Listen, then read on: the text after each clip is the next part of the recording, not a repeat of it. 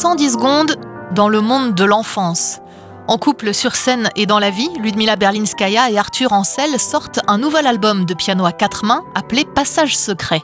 Ils y jouent les jeux d'enfants de Bizet, Mamerlois, de Ravel, mais aussi de Bussy, Fauré et Aubert, des œuvres toutes composées de pièces courtes, faisant référence à l'imaginaire des enfants ou à des contes.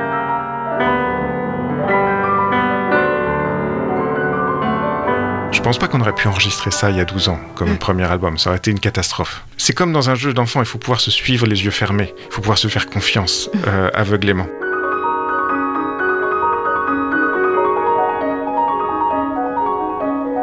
Il faut dire que c'est beaucoup plus compliqué que jouer solo euh, des petites pièces parce que c'est vrai que faut avoir beaucoup de finesse, beaucoup de écoute euh, parce qu'il n'y a pas beaucoup de, de notes, pas beaucoup de matériel, c'est pas grandiose, c'est très transparent comme musique.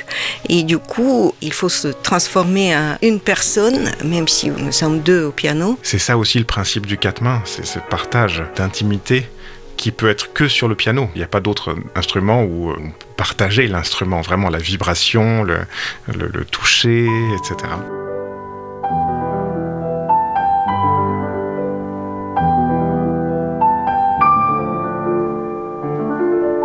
En ce qui me concerne, euh, j'ai découvert le piano très tôt, mais très rapidement, j'ai partagé le clavier avec ma grand-mère. C'est euh, l'un des grands principes du quatre mains, c'est cette complicité familiale.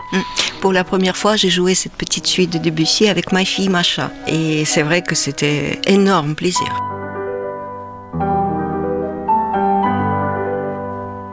Passage secret, c'est le nouvel album du duo Berlinskaya-Ancel.